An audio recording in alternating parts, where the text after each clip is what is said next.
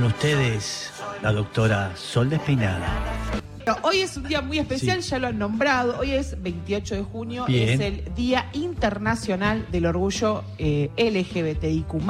Eh, y quiero ampliar un poquito esta, esta, este día, digamos, ampliar con algunos, algunos datos que quizás la gente no conoce. Bien. Eh, no tienen por qué saberlo, digo. No, sí es tienen que de- saberlo. está buenísimo que lo Sí. sepan, pero digo, Sí. no tienen por qué nacer sabiéndolo. No, eso Eh, Sin dudas.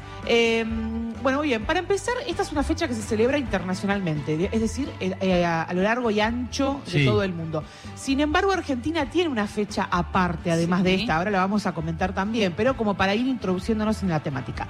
¿Qué sucedió un 28 de junio de 1969? Mm. Eh, sucede que existía un bar en un barrio de Estados Unidos, ¿sí? el barrio siempre lo pronuncio mal, por eso lo quiero leer, Greenwich Village. Yes. Eh, y era un, un bar, era un espacio, un bar, una, una especie de, de barcito, de discoteca, no sé cómo decirle, Mm. eh, que era propio, digamos, donde los visitantes o las personas que consumían en esos bar eran propios de la comunidad LGBTIQ. Mm.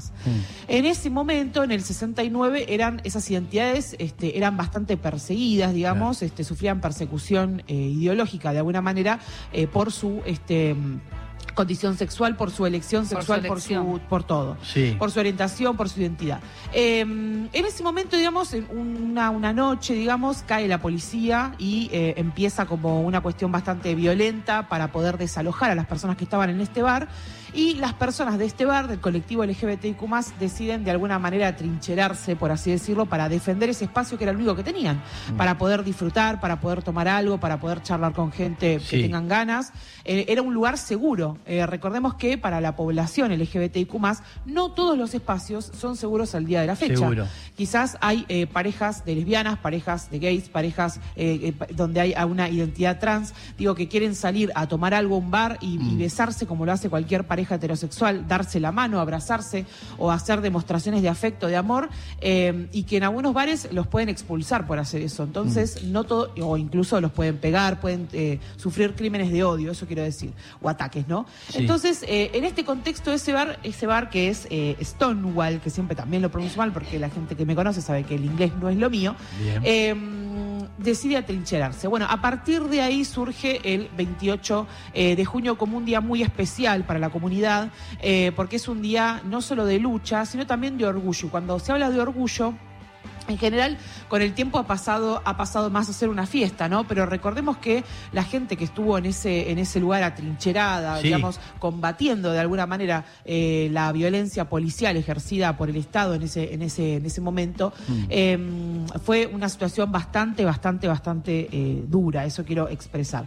Eh, por otro lado, quería contarles que acá en Argentina la primera marcha del orgullo se llevó a cabo en esa fecha, pero en el 92, acá en Buenos Aires, participaron 200 personas y la mayoría tuvo que usar máscaras porque tenían Para no miedo que, exacto, Sí. que los reconocieran, ¿sí? Para que se den una idea, en el 92, ¿qué estaba pasando en el 92? Yo era chica, pregunto. Mm. Eh, Estaba Carlos, Estaba ¿no? Carlos, sí. Estaba Estaba- Carlos Saúl. Saúl. Sí. Bueno, ya no, hace falta tocarse.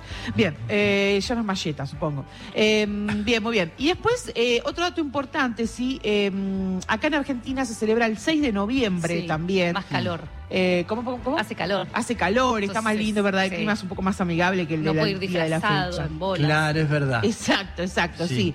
Eh, bien, y eh, la última que, que se celebró acá eh, fue en el, en el 2021. Eh, Sí. Chequeo mucho los datos, pero no me quiero equivocar. En el 2021, eh, y tuvo como principal bandera, obviamente, la aparición de Tehuel.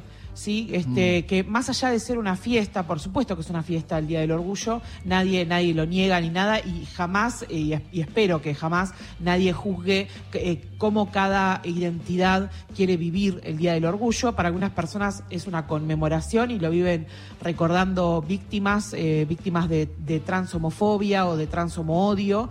Digo, o algunas personas deciden salir a la calle y celebrar y sentir orgullo por su identidad, pero también están estos reclamos que me parece interesante destacarlos, porque eh, a- a- para algunas personas queda como que, bueno, sale gente a la calle con vestida de cierta manera, escuchando música, disfrutando, bailando, eso está buenísimo, pero también hay ciertos reclamos, entre ellos el de Tehuel que todavía no aparece.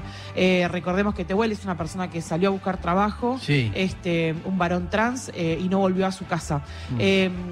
Así un montón de otras identidades y un montón de otras personas que han sufrido eh, crímenes transodiantes o mm. homodiantes em, y que siguen sucediendo. Entonces también me parece que más allá de reflexionar en esta fecha como una fecha festiva, también hay que eh, pensarla como una conmemoración de un montón de identidades que todavía estamos eh, tratando de encontrar un lugar en el mundo que nos quede cómodo, en donde todas las personas sean felices y que prime la libertad, digamos. No, no puede haber, no existe, no, no puede existir una ideología de género. O sea, la única ideología de género que existe y, de la que la derecha se ha apropiado en sus discursos es la que nos ha enseñado que todas las personas son heterosexuales hasta que demuestren lo contrario.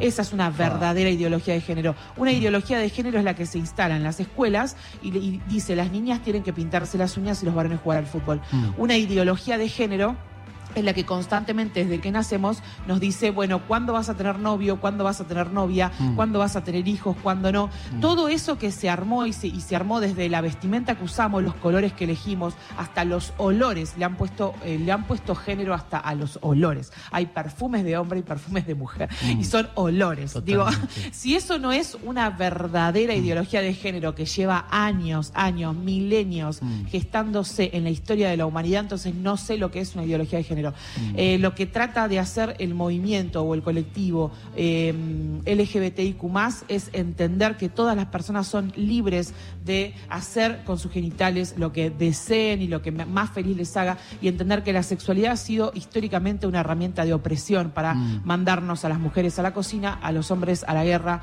eh, a, los putos a morir, a las lesbianas a ser, a ser eh, corregidas mediante violaciones, a las personas travesti trans a morir en una ruta con un tiro por la espalda que le ha pegado un policía mientras hace trabajo sexual.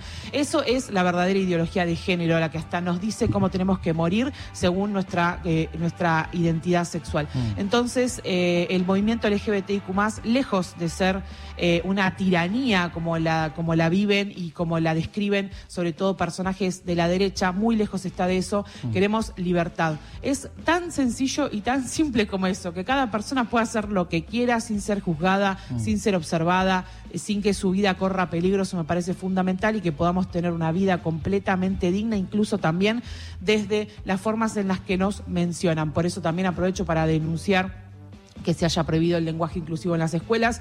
Eh, hoy la, la, página del gobierno de la ciudad eh, sacó una nota muy linda, muy hermosa, la verdad que muy linda, eh, hablando sobre la, cómo, la, la, dignidad de las personas del colectivo LGBTIQ+. Estaría bueno que sean mencionadas esas personas en una primera instancia mm. desde las escuelas, así como este mm, también se, se mencionan otras identidades y se hablan de otras cuestiones. Me parece que nombrarnos o nombrar a las personas eh, que no se identifican ni con la A ni con la O, eh, sería un primer paso para que esa página sea mínimamente creíble. La doctora lo dijo, ¿sí? Bien. No, es, increíble. Yo estuve hace poco en Cuba, ahora dos o tres años, ¿no? Por ahí. Estuve en Cuba y, encontré un centro de LGBT, ¿sí? Eh, en un lugar que estaba prohibido y maltrataron a los homosexuales mal, como también pasa en Rusia, en Cuba mucho tiempo fue así, nos metían presos.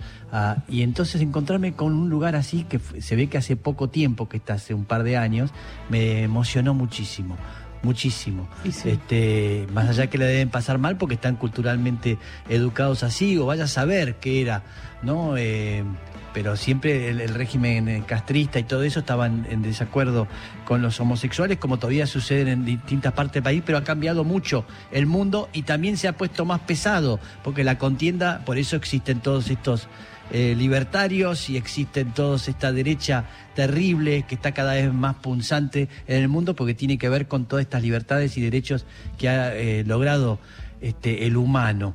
¿eh? Estamos, estamos en esa pelea, por eso hay que pelear más que nunca. Miren lo que pasó en Estados Unidos por los derechos y pelear y seguir peleando día a día. Es una lucha política. Totalmente. Más allá de la sexualidad. Sí, este, va bien. La sexualidad está en la agenda política de mm. cualquier persona que se dedica a la política. Mm. Este, eso tiene que estar en agenda, así mm. que, que, que, se, que se cuiden porque los estamos mirando. Wow. Gracias, doctora. ¿eh? de nada, después de esta amenaza, de nada.